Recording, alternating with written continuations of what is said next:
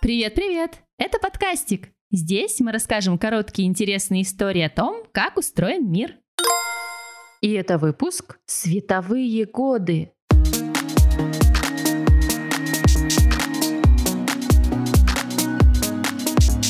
Часто в рассказах о космосе, книгах или передачах мы слышим про световые годы. Например, между этими галактиками сотни световых лет. Что за такие световые годы? Почему не темновые? Почему не теневые? Почему не ламповые? Световые годы — это мера измерения расстояния в космосе. Вселенная — это место, где находятся все планеты, звезды, кометы и спутники. Она огромна. Даже ученые не знают, есть ли у нее границы и где они. В таком безумно гигантском месте сложно описывать расстояние в привычных нам единицах – метрах и километрах. Цифры, обозначающие такие расстояния, были бы очень длинными. Поэтому аж в 19 веке было решено придумать новое обозначение – световой год.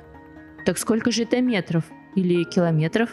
Световой год – это расстояние, которое проходит свет за год в вакууме, то есть в пространстве без воздуха.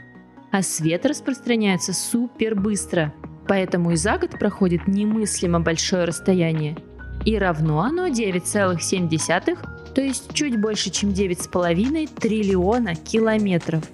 Например, расстояние от Земли до Луны 380 тысяч километров. Это значит, что луч света пройдет его чуть больше, чем за секунду.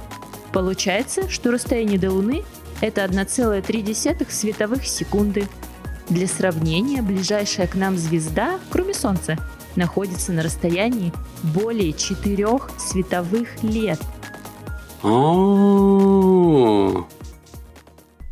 Лева Подтыканов.